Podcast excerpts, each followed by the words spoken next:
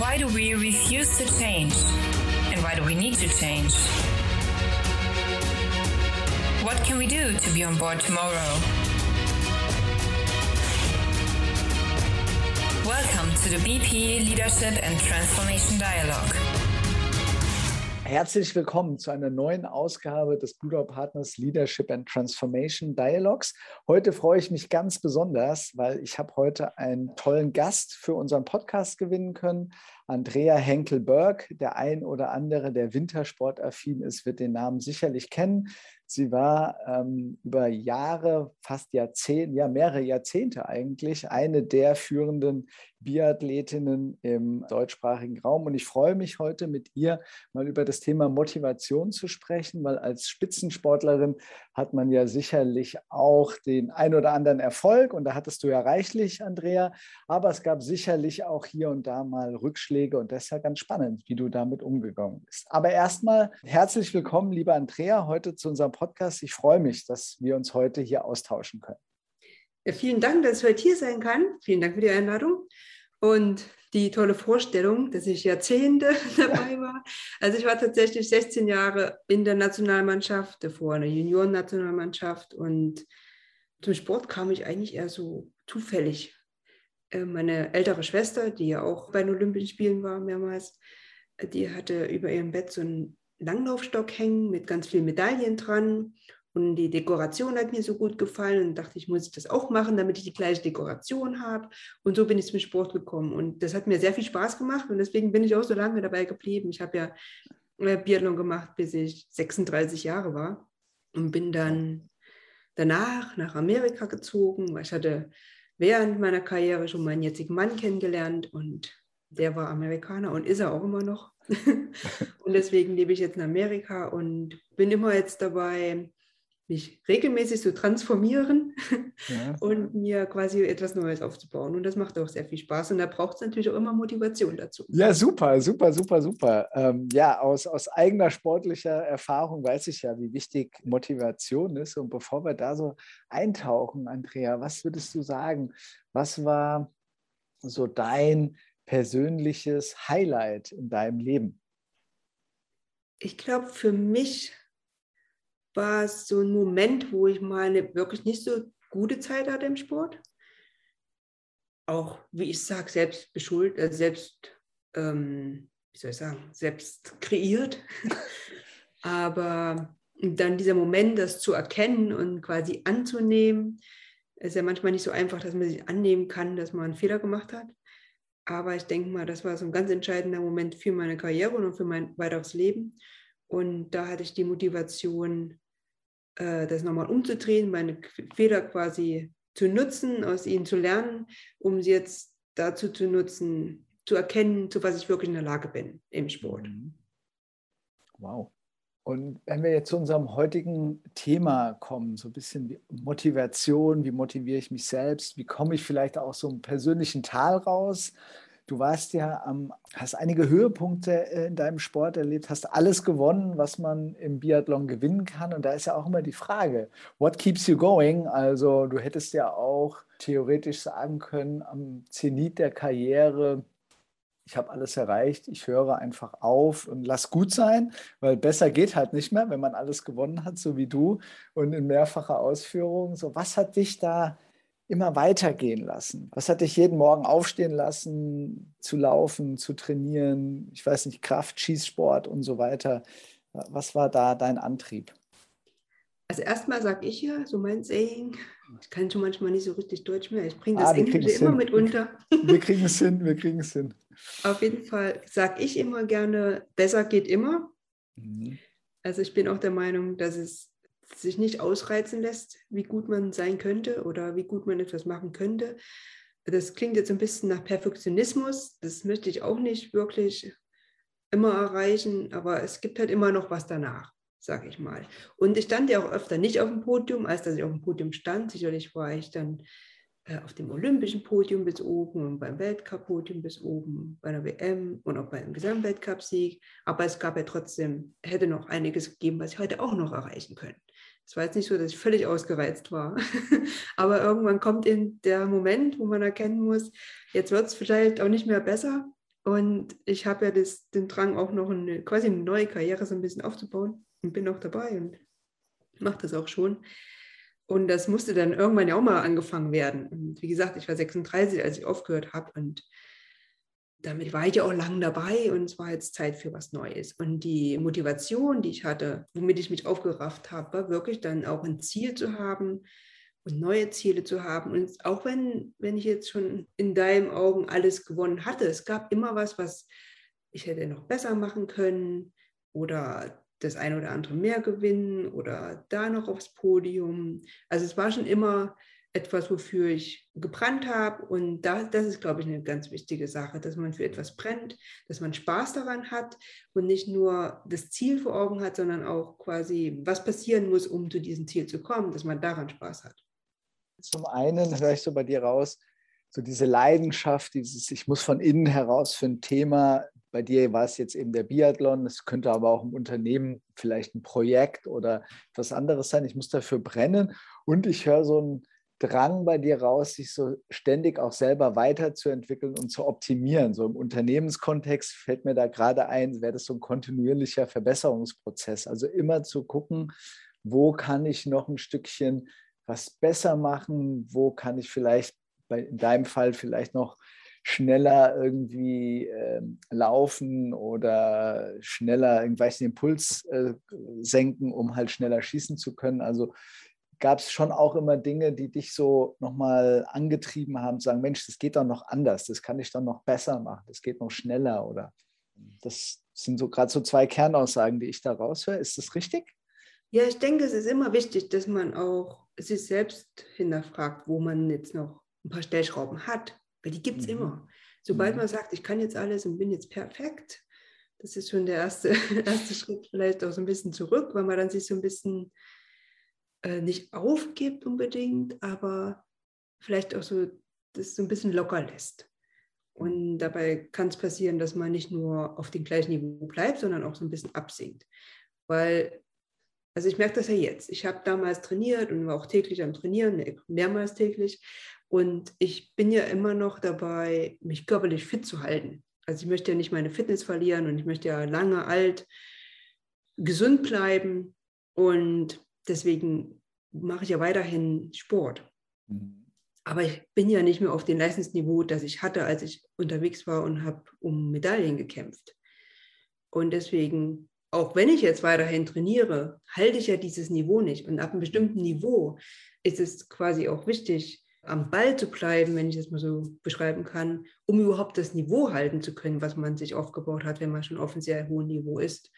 Und deswegen allein lohnt es sich schon immer weiter zu gucken, wo ich jetzt noch ähm, vielleicht eine kleine Lücke finden kann, die durchaus menschlich ist auszufüllen. Mhm. Mhm. Und wenn man jetzt so lange wie du, du hast ja gerade vorhin gesagt, 16 Jahre auf dem Niveau ähm, Sport gemacht hat, das ist ja. Naja, da waren ja Auf und Abs. Ja, genau, genau, genau. Aber das Spannende ist ja schon, was hat dich so diese lange Zeit durchhalten lassen? Und gab es nicht auch mal Momente, wo du gesagt hast, ja, jetzt habe ich eigentlich genug Kilometer in den Beinen, jetzt habe ich genug Schießübungen, genug Krafttraining gemacht, jetzt ist auch einfach mal gut? Na, ich habe ja dann irgendwann auch mal aufgehört. Ja, aber mit 36 ist schon eine lange Zeit, ja. Ja, ich hatte das sogar noch ein bisschen nach hinten geschoben. Ich wollte eigentlich schon zwei Jahre eher quasi aufhören und dann, ich hatte aber noch viel Spaß dabei und ich hatte das Gefühl, es ist noch nicht die Zeit. Mhm. Ich bin mhm. noch nicht mhm. so weit. Mhm. Und ganz simpel, das hört sich jetzt wirklich zu simpel an, aber es hat mir eben so viel Spaß gemacht. Mhm. Mhm. Das war so mein Element im Wald und mich zu ja. bewegen. Das habe ich schon als, als, kleines Kind, da bin ich überall schon drauf rumgeklettert und ich brauchte einfach die Bewegung und das brauche ich auch immer noch. Und ich habe jetzt gemerkt, das war, mein, das war der perfekte Job für mich. Draußen schwitzen ein bisschen, sich regelmäßig bewegen. Das, hat, das war einfach so mein Element. Und ich denke mal, mit Spaß, den, den braucht es auf jeden Fall, um etwas zu erreichen zu können. Weil man keine Freude hat an dem, was man macht, dann macht man es auch nicht so gut, wie man es machen müsste, um dahin zu kommen, wo man hin möchte.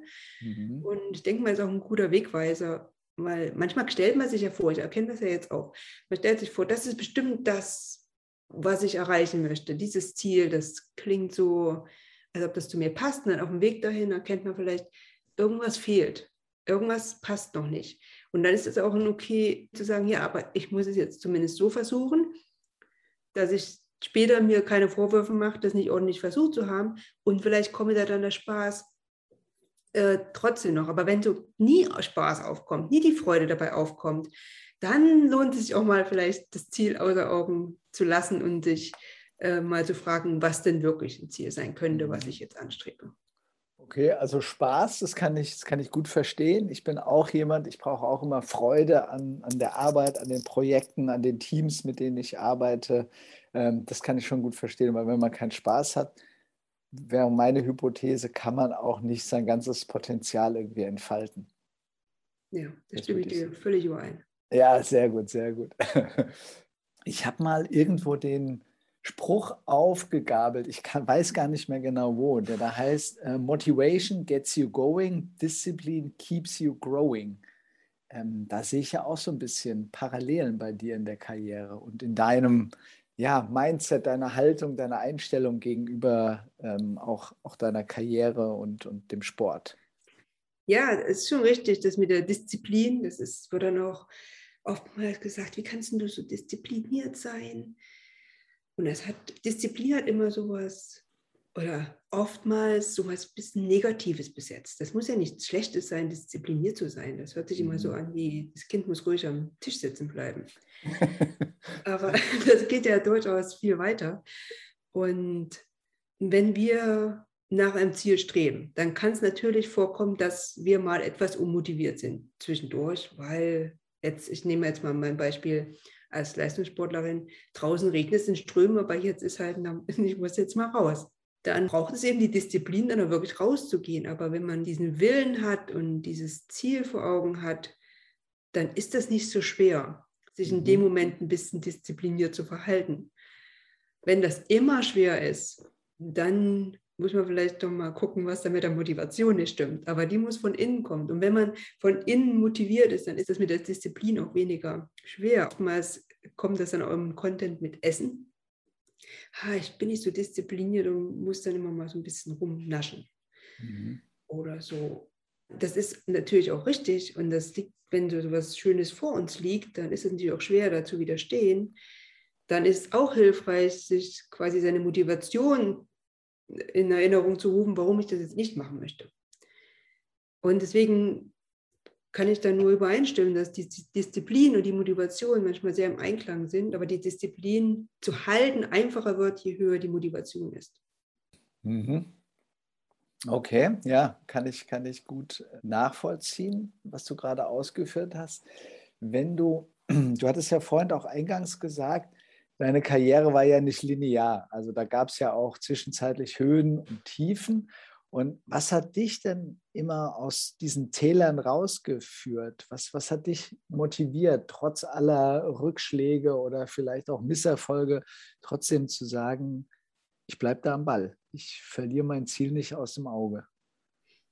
Ja, ich glaube, im Sport äh, sind wir da so ein bisschen privilegiert, da wir am nächsten Tag wieder eine Chance haben. Und mhm. deswegen kann es manchmal sein, dass Misserfolge gar nicht lange stecken bleiben müssen und es quasi an uns liegt, wie lange wir die quasi in uns hängen haben. Mhm. Weil oftmals, also meine Saison war so, dass ich meistens drei Wochen hintereinander Wettkämpfe hatte und jeweils drei Wettkämpfe pro Woche. Und das ist natürlich eine ganze Aufeinanderreihung. Und umso mehr Chancen man hat, umso eher kann man vielleicht zum Misserfolg auch wieder umdrehen, wenn man das denn schafft. Also es ist natürlich auch so, ich hatte mal eine Zeit lang, wo ich zwei Jahre jetzt wirklich nicht so richtig gute Rennen hatte. Und dann muss mal so ein, so ein, so ein großer Cut gemacht werden und sagen, ja, aber jetzt geht es wieder nach vorne. Aber mit, diesen, mit der Situation, dass man Rennen nach Rennen und Wettkampf nach Wettkampf hat, ähm, ist es manchmal etwas einfacher, auch mit so einem schlechten Rennen mal klarzukommen, weil man hat am nächsten Tag ja nochmal eine neue Chance. Und das ist vielleicht so ein Privileg im Sport. Mhm. Okay. Zu sagen, man hat eben nicht nur eine Chance, sondern eben, wie du schon sagtest, immer mehrere und auch relativ kurz hintereinander. Schade ist natürlich, wenn man, also Olympische Spiele sind ja nur alle vier Jahre, wenn man dann gerade krank ist oder dann gerade quasi einen Schneesturm hatte oder irgendwelche Situationen. Das ist dann so ein bisschen schwerer zu, zu, dran zu knabbern. Aber das hilft dann auch nichts, ne? ja, ja, ja, ver verstehe, verstehe. Mhm. Ähm, gut, mein, klar, die Bedingungen beim Schneesturm sind dann halt für alle irgendwie bescheiden und ja, ja klar, kann, klar. kann sein, muss aber nicht. Also ja, ja, ja, zum Beispiel im Olympischen Spielen in Vancouver als Beispiel bei den Männerrennen im Sprint, da waren die ersten 10, 15 hatten eine Chance, aufs Podium zu laufen. Dann kam Schneesturm, der war dann gleich wieder vorbei und dann hatten die letzten ich sag mal, 10 oder 20 dann wieder die Chance, sich zumindest eine gute Ausgangsposition für den Verfolger zu erlaufen. Aber der Kern vom Feld, der war außen vor. Oh, okay, ja, gut. Ja, Kann schon auch vorkommen, aber das ist jetzt nicht ja. die Regel, sage ich mal. Und oftmals gleicht sich das auch im Laufe einer Karriere aus. Mhm. Du hattest gerade noch was Spannendes gesagt, dass du mal so zwei Jahre hattest, wo du sagst, naja, das, da lief es irgendwie nicht so richtig gut. Stelle ich mir aber vor, du sagst ja schon, du bist sehr diszipliniert, du bleibst am Ball, du hast wahrscheinlich auch ordentlich trainiert und ähm, ich kenne das selber so, wenn man, wenn man irgendwie so das Gefühl hat, eigentlich habe ich alles richtig gemacht, aber am Ende kommt halt nichts bei raus oder nicht das, was man sich eigentlich wünscht oder wo man auch sagt, Mensch, eigentlich müsste ich doch das und das auch erreichen können. Wie bist du damit umgegangen, mit so einer Situation? Weil zweifelt man dann nicht auch manchmal so an sich selbst? Und was hat dir dann da geholfen, trotzdem an den Erfolg zu glauben? Also erstmal bin ich ja auch nur ein Mensch. und manchmal mache ja. ich auch meine Fehler. Und das war in diesen Jahr, zwei Jahren wahrscheinlich öfter mal der Fall. Okay. Und man kann ja über verschiedene Fehler aus meiner Weile drin hin, drüber gucken, weil es war ja trotzdem noch so. Ich habe ja trainiert und ich habe auch, ähm, wollte auch weiterhin erfolgreich sein. Es ist ja nicht so, dass ich jetzt schlecht werden wollte. Ähm, war immer mal krank. Also stellt sich auch die Frage, warum war das so? Da hat man auch so ein bisschen Einfluss drauf. In der Regel. Und nach den zwei Jahren musste ich eben mal wirklich gucken, was ist jetzt schiefgelaufen? Was sind so die ganzen Punkte, die ich auch selbst beeinflussen kann, die ich auch negativ beeinflusst habe? Was waren vielleicht ein paar Umstände, aber die Umstände kann ich nicht ändern, aber was kann ich an mir ändern, damit ich jetzt wieder rausfinde, zu was ich wirklich in der Lage bin? Mhm. Und ich denke mal, da klar hat und schonungslos mit sich selbst mal zu sein. Man muss sich deswegen nicht gleich äh, nicht mehr mögen dürfen. Aber das hilft in dem Moment, weil dann erkennt man, was habe ich gemacht, was habe ich nicht gemacht und was sollte ich machen.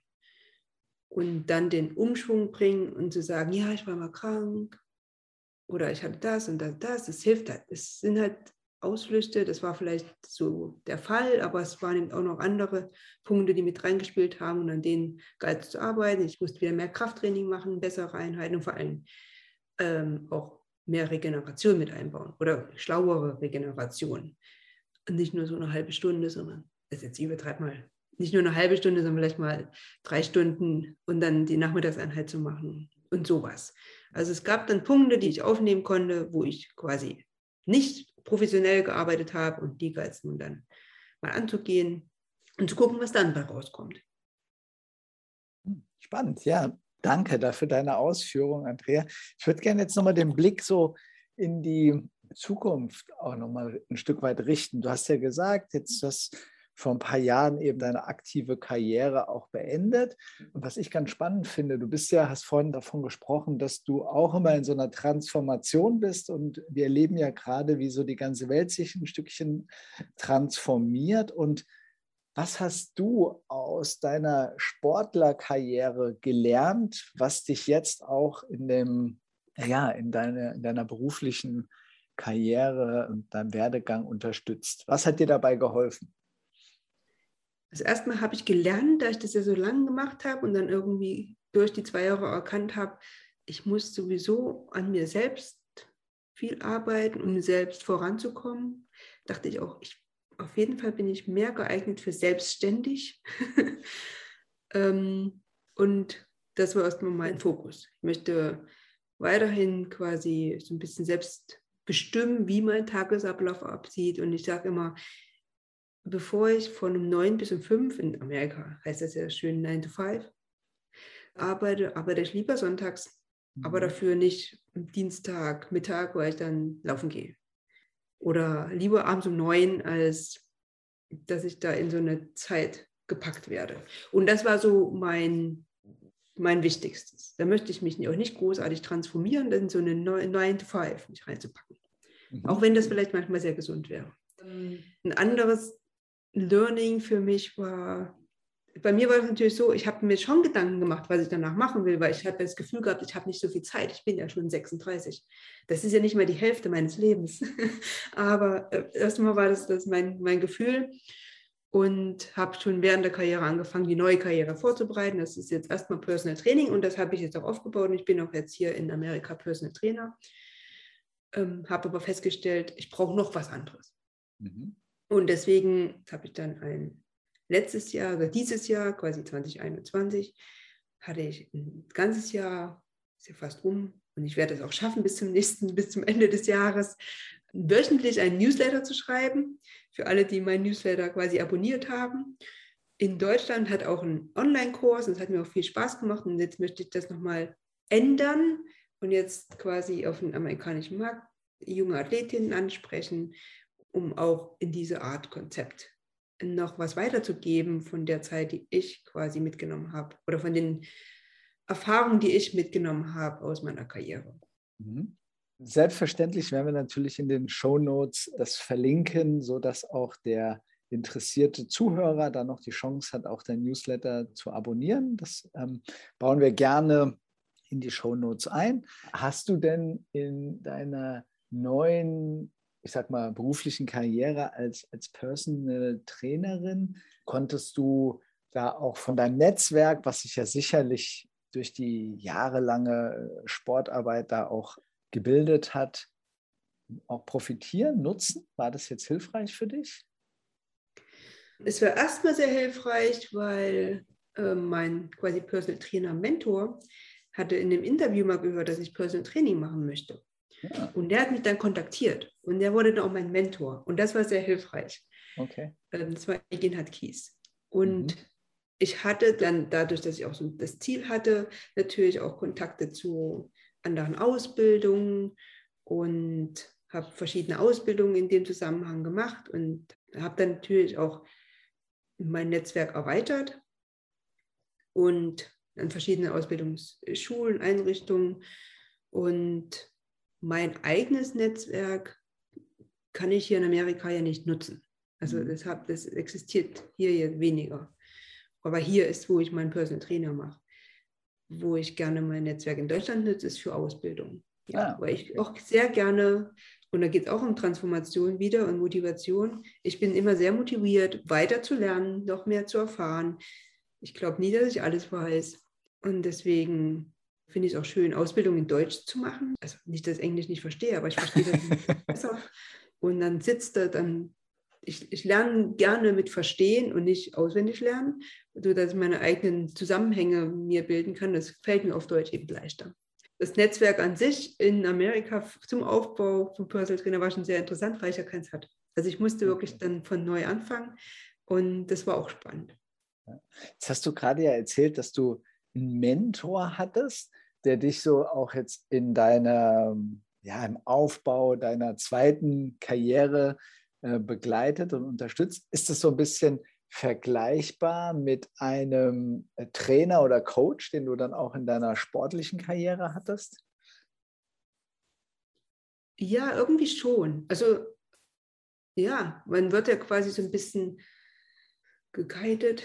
Also ja. man hat so eine Art Guide, die natürlich erstmal sagen, was der Sportler jetzt machen muss oder jetzt was der, also der Mentor sagt auch, was jetzt vielleicht die nächsten Punkte sind, aber am Ende ist es ja immer an uns, das dann umzusetzen. Also ja, von dem her finde ich das schon ähnlich, weil wir sollten vielleicht auch nicht immer andere für irgendetwas beschuldigen, was wir nicht geschafft haben. Auch wenn das leichter ist und ich verstehe das auch, ich mache das auch sehr gern, aber am Ende hilft das eben nicht. Und und deswegen können wir natürlich die Informationen aufnehmen und jemanden suchen, der uns auch die richtigen Informationen geben kann. Aber am Ende umsetzen müssen wir es doch selbst. Mhm. Ja, das ist natürlich eine wichtige Erkenntnis, klar. Das liegt schon auch, du hast ja vorhin auch gesagt, intrinsische Motivation. Das heißt, es muss schon von mir aus dem Inneren eben kommen, der Antrieb, ein Projekt zu machen, äh, mit dir ins Personal Training zu gehen, auf irgendein Ziel hinzutrainieren. Das muss ja von mir selbst kommen. Da kannst du mir zwar Tipps geben und, und ähm, mich dabei unterstützen, aber wenn ich es halt nicht umsetze oder wenn ich nicht laufen gehe in der Zeit, wo wir nicht zusammen äh, arbeiten, ja, dann kann da halt auch nichts passieren.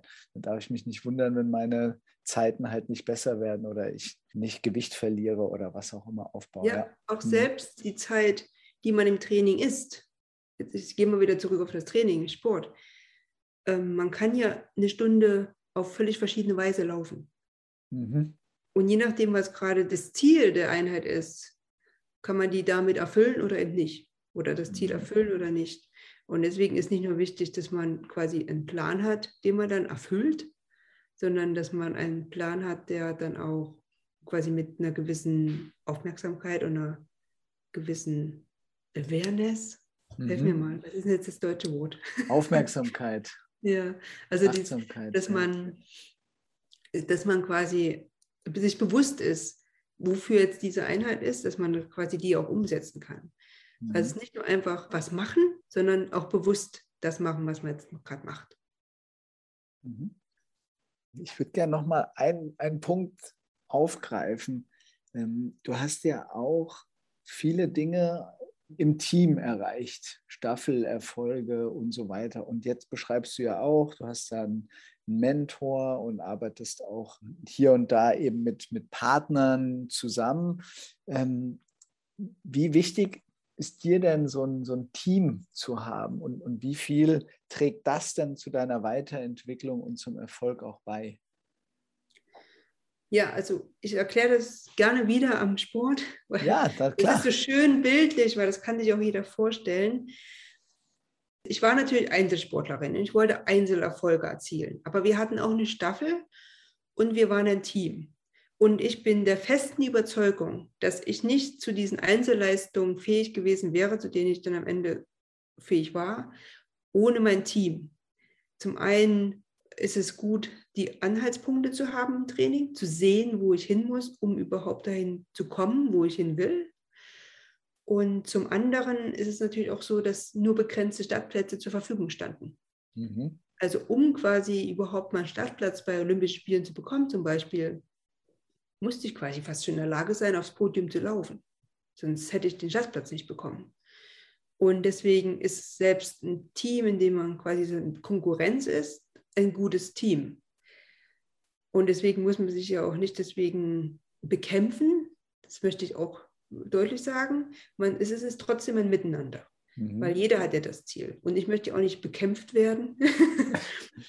und ohne meine Trainer, ohne Techniker, ohne den Verband wäre ich auch nirgendwo gewesen.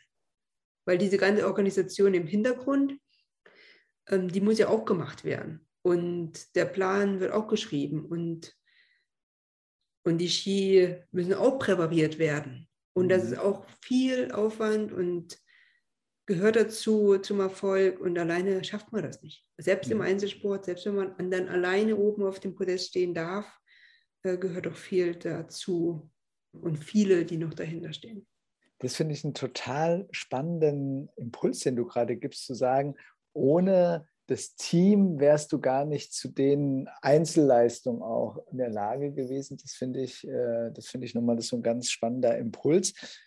Aus deiner Erfahrung heraus, was hat denn für dich oder was macht für dich denn ein gutes Team aus? Gerade auch wenn wir mal vom Sport, ich sag mal, in, eher in die Wirtschaft äh, auch, auch, wechseln. Da arbeitet man ja auch ähm, regelmäßig in Teams zusammen, Projektteams, sonstige Teams. Es zieht sich ja durch so unser ganzes äh, Leben durch. Und was wären aus deiner Erfahrung heraus so Merkmale von guten Teams oder erfolgreichen Teams?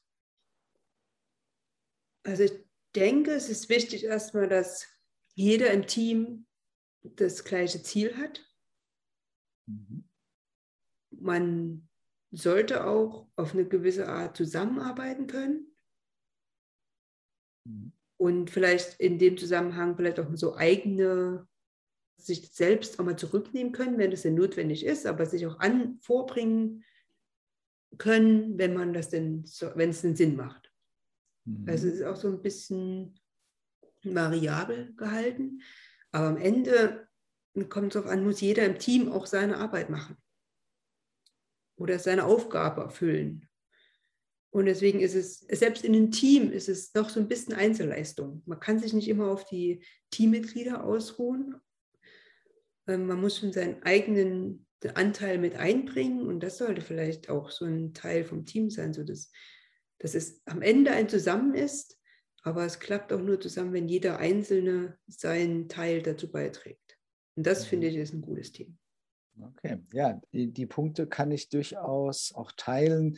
Ich bin gerade mal so in Gedanken meine Literatur durchgegangen. Da finden sich ja auch immer wieder viele dieser Punkte, die ja auch analysiert wurden, wo man auch sagt, ja, was macht ein gutes Team aus? Ist auch immer brauchen so ein gemeinsames Verständnis. Jeder braucht seine Rolle. Ich muss fähig sein, mich einzubringen wenn das Team vielleicht auch in Stocken gerät, mal einen neuen Impuls zu setzen. Gleichzeitig muss ich mich aber auch mal zurücknehmen, wenn ich das Gefühl habe, dass deine Idee einfach tragfähiger ist. Dem kann ich schon durchaus viel abgewinnen. Vielleicht auch so mit Blick auf die Zeit, die wir zusammen äh, hier in dem Podcast verbringen können.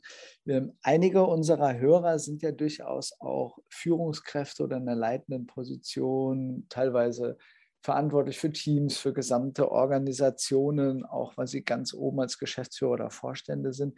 Was würdest du denn diesen Führungskräften empfehlen, um diese Motivation, von der du auch jetzt schon mehrfach gesprochen hast, im Team entweder aufzubauen oder wenn sie schon da ist, die zumindest weiterzutragen? Ja, ich würde erstmal empfehlen, natürlich zu, zu erfragen, was die Motivation des einzelnen Mitarbeiters ist um diese dann auch quasi vielleicht zu untermauern, wenn es denn notwendig ist. Weil wenn man das weiß, dann kann man mit der Person dann dementsprechend auch vielleicht mal individuell ein bisschen besser zusammenarbeiten und erkennt auch, wo im Team vielleicht ein guter Platz ist für den oder diejenigen. Auf jeden Fall würde ich empfehlen, auch Kritik annehmen zu können, weil es oft ja mal, oftmals das Team arbeitet an irgendetwas und der Leader ist vielleicht in dem Moment nicht so involviert und kennt das ganze System vielleicht nicht so, ist ja vielleicht in dem Moment auch nicht seine Aufgabe, ist jetzt nicht, nicht ähm, ein Vorwurf. Aber wenn dann von der Gruppe ein, auch mal ein Hinweis kommt, was man vielleicht jetzt mal anders machen müsste, das sich erstmal anzunehmen, ob man es dann ändert oder nicht, das ist dann erstmal die, die zweite Frage. Aber erstmal wirklich zu hinterfragen, statt erstmal zu sagen, nee, ich bin hier der Bestimmer und ähm, es ist doch ein Miteinander. Es muss natürlich dann auch so sein, dass die Leader quasi auch mal einladen, wenn ein Problem besteht, dass man auch jederzeit zu denen kommen kann und das Problem auch anbringen kann, ohne deswegen irgendwas befürchten zu müssen. Also ein also, gutes Miteinander, Respekt füreinander, finde ich immer ganz wichtig das wird, ist ja auch gerade ein Thema, was du zum, jetzt zum Schluss noch angebracht hast. Man, man spricht ja gerade so auch sehr häufig von dieser psychologischen Sicherheit, dass ich eben auch weiß, ich kann mal offen meine Meinung sagen, meine Gedanken ins Team geben ähm, ohne dass ich da gleich negative Konsequenzen von zu erwarten habe. Und ja, das ist sicherlich eine wesentliche Grundvoraussetzung.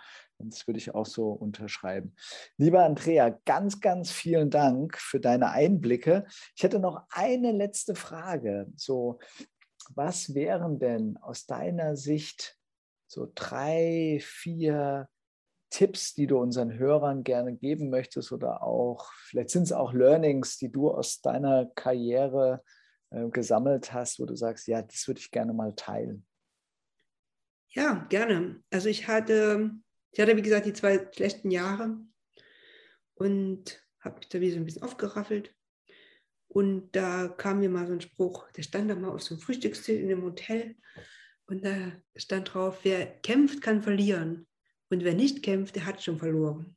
Mhm. Und das habe ich so ein bisschen aufgesogen.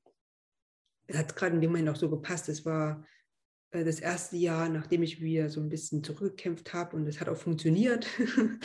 und dann nimmt man sich so einen Spruch natürlich auch schneller an. Zum anderen glaube ich, dass es wichtig ist, dass Ziele manchmal auch durchaus langfristige Ziele sind, aber dass man eben dann trotzdem jeden Tag oder zu jeder Zeit, wo es angebracht ist, auch einen Schritt in die Richtung geht, damit das Ziel nicht irgendwann überrollt und dann erkennt, ups, jetzt ist der Zeitpunkt gekommen, wo ich es eigentlich erreichen wollte und ich bin nicht mal in der Nähe davon. Also auch da ein bisschen, also täglich so seinen kleinen Schritt zu machen, ist leichter, als dann irgendwann unter Druck zu geraten. Und mein Credo für alles, ähm, den Spruch hatte mal damals unser Teamdoktor gesagt und den habe ich nie vergessen. Das war, nichts ist so schlecht, dass es nicht für irgendetwas gut ist. Und wenn jetzt irgendwas nicht so gut läuft, frage ich mich dann oftmals, was ist jetzt das Gute daran? Hm, okay, und das hilft ja. mir dann schon auch sehr viel weiter. Sehr gut. Lieber Andrea, ganz, ganz herzlichen Dank für den, für den Austausch, für die Einblicke in deine spannende Karriere. Hat mich sehr gefreut. Es waren viele wertvolle Impulse dabei. Ähm, vielen, vielen Dank für deine ähm, Zukunft und dein Personal Trainer Business wünsche ich dir alles, alles Gute. Und ja, wer weiß, vielleicht ergibt sich ja irgendwann die Möglichkeit, dass wir nochmal eine zweite Folge machen, wo du uns dann vielleicht auch äh, ja, von deiner beruflichen Transformation berichtest, wenn das alles angelaufen ist, so wie du dir das vorgestellt hast. Aber erstmal herzlichen Dank und alles Gute für dich. Ja, danke schön. Auch, ich wünsche auch alles Gute und schön, dass ich hier denn sein durfte.